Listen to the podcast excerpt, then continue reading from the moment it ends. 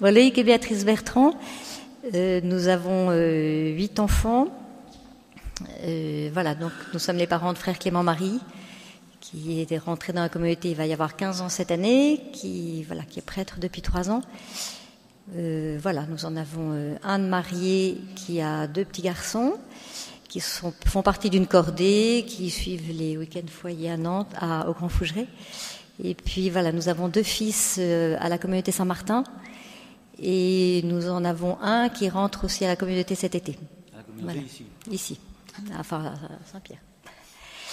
Donc voilà, et nous sommes foyers amis ben, depuis le départ. En fait, c'est vrai que plusieurs des, des, premiers foyers amis, euh, notamment un qui est là, qui interviendra plus tard, euh, avaient le désir d'un mouvement de laïque attaché à la communauté voilà, enfin un peu mouvement d'oblature, mais, mais vraiment pour euh, où on s'engage vraiment à deux, en couple, euh, pour voilà, suivant un peu ce modèle euh, de, de, de la, enfin voilà, dans le, le désir d'une sainteté conjugale, euh, avec l'exemple de la Sainte Famille, et puis beaucoup aidé et soutenu par la communauté. Donc voilà, et le père, le père Dorn avait écrit un directoire euh, il y a déjà très très longtemps, qui aujourd'hui est vraiment notre, soutien. Voilà, oui, en fait, c'est une. C'est bon, ça marche? Oui, c'est bon. Euh, en fait, donc, euh, le Père Bernard a cité le mot d'oblature. C'est vrai que la particularité de notre mouvement des foyers amis, qui existe donc depuis 2002, même si le directoire, lui, avait été euh, rédigé par le père Dorn, qui avait eu cette intuition euh, bien avant, qui se trouvait complètement encore d'actualité. C'est un directoire qui reprend des, euh, une sorte de guide pour nous, foyers, qui nous donne des indications de notre vie de, de ménage d'abord, de parents, de chrétiens, notre vie spirituelle, et c'est vrai que la particularité du mouvement, c'est que c'est la seule oblature dans l'Église que l'on fait à deux, puisqu'une oblature, en principe, c'est individuel et personnel. Voilà, donc la, la caractéristique de, de, des foyers amis qui, qui, interviennent devant vous, c'est que c'est une oblature que l'on prend à deux. Euh, ce que je peux dire aussi, c'est que le mouvement donc existe, enfin le mouvement euh, est complètement rattaché au charisme de la communauté, qui consiste à, à l'éducation des cœurs et des familles, comme vous pouvez en bénéficier, euh, ne serait-ce qu'à la session euh, ces deux jours, et puis à tous les week-ends foyers. Euh, ça nous engage à deux, ça n'engage pas nos enfants, contrairement au témoignage qu'on est en train de donner, qui n'a strictement rien à voir. C'est pas parce que nous, sommes foyers amis que nos enfants sont en, que deux de nos enfants s'engagent dans la communauté. Voilà, c'est donc en toute toute liberté. Euh, voilà ce qu'on pouvait dire pour présenter les, foyers amis, sachant que, euh, comme nous le rappelle euh, Père Bernard et les prêtres de la communauté, notre euh, chemin, c'est de tendre vers la, vers la sainteté, donc avoir le désir de l'être, euh, sans forcément atteindre l'objectif tout de suite. Il n'y a pas de pression particulière, il n'y a qu'à nous regarder et regarder un peu autour de vous, les foyers amis. Il y a encore du chemin à faire pour beaucoup. Mmh. Vous voyez, par exemple, euh, ne serait-ce que le jamais rien l'un sans l'autre, ce soir, vous verrez que c'est pas tout, pas tout à fait vrai devant un écran de match de football. Il y aura deux salles particulières, on n'est pas obligé de tout faire ensemble. Non, que... vous, vous, voyez leur auréole, non? Oui. Non, ils voient votre auréole derrière. Oui, ça doit être ça, oui. c'est vrai que ce, ce qu'il y a d'extraordinaire pour nous, d'abord, quand nous on a connu les, les Domini, bon, il y a très très longtemps, parce que je crois que cette année on a, c'était notre 23e ou 24e Tridium Pascal à la communauté, parce qu'on a toujours donné le vendredi saint à nos enfants. Pour nous, c'est un jour euh, férié pour la bonne cause. Donc voilà. Et, mais c'est vrai que ce qui nous a toujours beaucoup touché, c'est euh, cette, cette recherche justement de, de se jamais rien l'un sans l'autre et c'est vrai que dans notre vie de ménage, et c'est vrai que Père Bernard nous disait toujours, tout le temps, nous, a éduqués un petit peu à cette communication à deux, de parler ensemble, de, de réfléchir ensemble, de se pardonner. De, et euh, voilà, donc l'exemple qu'on a, c'est ce jamais à l'autre, c'est le Père d'Orne et Mère Marie-Augusta.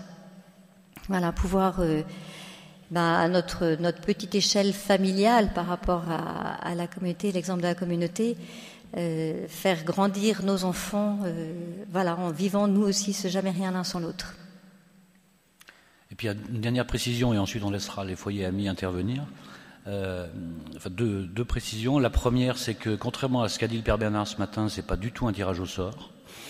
En fait, c'était une. si, quand même, si, si. Non, non, c'est le Saint-Esprit qui agit. C'est le Saint-Esprit, mais c'est effectivement. C'est Père Bernard qui donne les thèmes. Qui donne les thèmes, hein. et puis euh, on, met les noms aussi en fonction des, des participants. Euh, et... On ne leur met pas en fonction de. Ah non, non, non, c'est pas mis en fonction. on est bien d'accord. Et puis, euh, non, je voudrais juste déjà dire que euh, le Père d'Orne, pour ceux qui ne le connaissent pas, était très très attaché au, au, scoutisme, puisqu'il avait eu également la, des velléités de, de fonder un ordre scout, ce qui finalement c'est pas fait.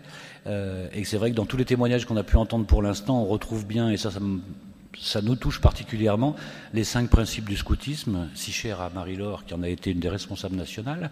Donc c'est vrai que quand on vous entend parler et témoigner, euh, quand on entend des relations électriques, ça tombe bien, parce que le caractère, c'est l'un des cinq buts du scoutisme, hein, santé, caractère, concret, service, sens de Dieu. Donc on retrouve bien ça aussi dans l'esprit des foyers amis qui témoignent ça, ça nous amuse beaucoup parce que c'était dans, les inspirations du Père d'Orne, il y avait le scoutisme. Et puis, euh, et puis aussi, je suis très touché du fait d'entendre à chaque fois euh, des, des, clins d'yeux, des clins d'œil à, la doctrine sociale de l'Église, parce qu'effectivement, tout est axé sur euh, l'homme, la création, la responsabilité, la solidarité, la subsidiarité, et que tout ça, ça fait, un tout qui contribue à, nous donner des règles de vie. Voilà, je m'arrête là. Et puis, alors, je rajouterai quand même que ce qui est très important dans les foyers amis, c'est cette fidélité à l'Église, fidélité aux enseignements du magistère que Père Bernard nous transmet euh, chaque année, euh, voilà, courageusement, euh, nous, nous réenseigne, nous continue à nous former. cet attachement, voilà, et dans nos foyers amis, voilà, on tient beaucoup à cette formation. C'est quand même important de pouvoir essayer au mieux de suivre cette formation que qu'on reçoit par les Dominiques et par Père Bernard régulièrement. Euh, et, voilà. Et puis on essaie euh, entre nous, et je crois quand même qu'on y arrive pas mal, de vivre cet esprit de famille des foyers amis, euh, comme l'esprit de famille de la communauté, et avec eux. Alors peut-être que ce que vous venez de nous dire nous servira pour le thème de l'année prochaine. Non, parce que le thème de l'année prochaine n'est pas encore trouvé. On essaye de trouver des thèmes actuels. Et donc il y a deux thèmes importants dans l'Église euh, qui vont se, de, cette année et l'année prochaine, c'est la famille et la vie consacrée. Hein, puisque le, 21 novembre va commencer l'année de la vie consacrée, qui se finira le 2 février de 2016. Et en même temps, il y a les deux synodes sur la famille. Donc il me semble que ce serait bien de, faire quelque chose sur lien famille-vie consacrée. Voilà. Donc euh, on verra un petit peu euh, que le Saint-Esprit nous éclaire pour trouver le thème. Parce que actuellement en France, mais pas qu'en France, dans l'Église universelle, euh, il y a tout un mouvement de, la, participation des laïcs au charisme d'un institut. Voilà. Je pense que c'est un peu dans ce sens qu'on peut creuser la chose. Et un petit peu actuellement dans, l'Église de France, il y a beaucoup de laïcs qui sont en train de de refaire vivre le charisme des fondateurs euh, qui sont un peu en panne. Voilà. Il y a pas, mal d'écoles en ce moment catholiques qui n'ont qui, n'ont plus de vocation, etc. Et voilà que nous avons des laïcs qui sont en train de s'approprier le charisme. Voilà. Et alors donc, euh, cette oblature, le Père l'a pensée euh, après la mort de Mère Marie-Augusta. Donc, euh, Mère Marie-Augusta est née en 1907, le père est né en 1914. Ils se sont rencontrés pour la première fois en 1943, mars 1943. Donc ils avaient chacun euh, leur, euh, leur formation hein, très distincte. Donc il y avait vraiment une grande différence et une grande complémentarité. Ils, n'ont pas collaboré tout de suite ensemble. Hein. Mère Marie-Augusta était sur le point de mourir. Euh, le père a donné une bénédiction banale, comme il dit, et c'est cette bénédiction banale qui lui a obtenu une grâce pour ne pas mourir. Bon, euh, elle n'a pas été complètement guérie, mais elle a pu reprendre ses activités. Et ce n'est que deux ans plus tard, donc euh, pas de précipitation ni d'un côté ni de l'autre. Ce n'est que deux ans plus tard que véritablement va se commencer cette, euh, cette collaboration qui n'avait pas été du tout pensée et qui est un plan de Dieu. Voilà, un plan de Dieu pour que, appuyé par Marthe Robin, hein, Mère Marie-Augusta a, eu le privilège euh, d'être très proche de Marthe Robin et, le postulateur de la cause, qui est un, ami pour moi, Bernard Pérouse, a, témoigné publiquement au mois de mars que la relation entre Mère Marie-Augusta et Marthe Robin était unique. Que dans tout le, document, tous les dossiers, tous les textes qu'il a lus, qu'il a écrits et tout ça, il n'a pas rencontré un autre cas que cette relation entre Marthe Robin et Mère Marie-Augusta. Donc euh, Marthe a beaucoup appuyé parce que je pense que sans Marthe, euh, il ne se serait pas lancé dans, cette, euh, aventure, hein, puisque c'est David hier qui a parlé d'aventure. Hein. donc la belle aventure de l'Évangile, c'est bien ce qu'ils ont voulu vivre, mais c'était vraiment une folle aventure en 1947 de lancer, de commencer une communauté avec un père et une mère. C'était vraiment aller à contre-courant. Et ils l'ont fait parce que c'était la volonté de Dieu. Voilà, donc la croix n'a pas manqué. Hein. Mère Marie-Augusta est morte en 1963. Et on, peut dire que vraiment, aussi bien l'un que l'autre peuvent dire nous avons vécu le jamais rien l'un sans l'autre. Jamais une décision euh, contre l'autre, mais toujours dans le nous. Voilà, ça c'est la force de la communauté, cette décision du nous. Voilà. Et alors après la mort de Mère Marie-Augusta, dans les années 80, le père a réfléchi en se disant, mais ce charisme, eh bien, doit aider des familles. Voilà. Alors donc, euh, il avait écrit en 1983, 82, 82, 83, je ne me rappelle pas exactement. Donc ce directoire, qui est une adaptation de notre règle à, la famille. Et puis, euh, euh, n'y a que deux couples qui en ont bénéficié, dont un qui est ici. Il est où, Hubert? Ah. Bon, il est en train de. Il prépare son intervention. Donc, pardon, j'ai rien dit. Vous lui direz pas que je. Non, non. Bon, donc euh, Hubert qui, interviendra euh, demain, je crois. Hein? Oui, demain. Et donc, ça a été le premier couple. Et, puis, euh, pendant 20 ans, il s'est rien passé. Voilà, rien passé. Bon.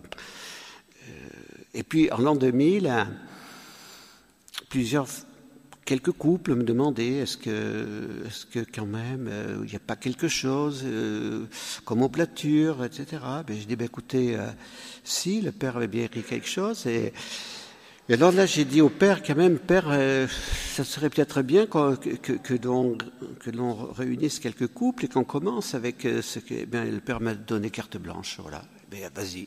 Bon, eh bien, on y est allé. Hein. et, en 2003 ou 2002, 2003, 2002, donc il y a eu les premiers engagements. Je peux vous dire que ce jour-là, tout le monde avait peur. Tout le monde avait peur. Et ceux qui allaient s'engager, et, moi aussi. Voilà, j'ai dit, ben, écoutez, maintenant, écoutez, c'est pas notre œuvre, c'est l'œuvre de Dieu. Et donc voilà, ça a commencé en 2002. Et puis, euh, chaque année, bon, maintenant, ça fait 40 foyers qui, sont, qui ont fait leur engagement. Voilà. Alors, cet engagement, on ne demande aucune cotisation, donc c'est gratuit. Aucune cotisation. C'est un engagement spirituel, c'est un esprit.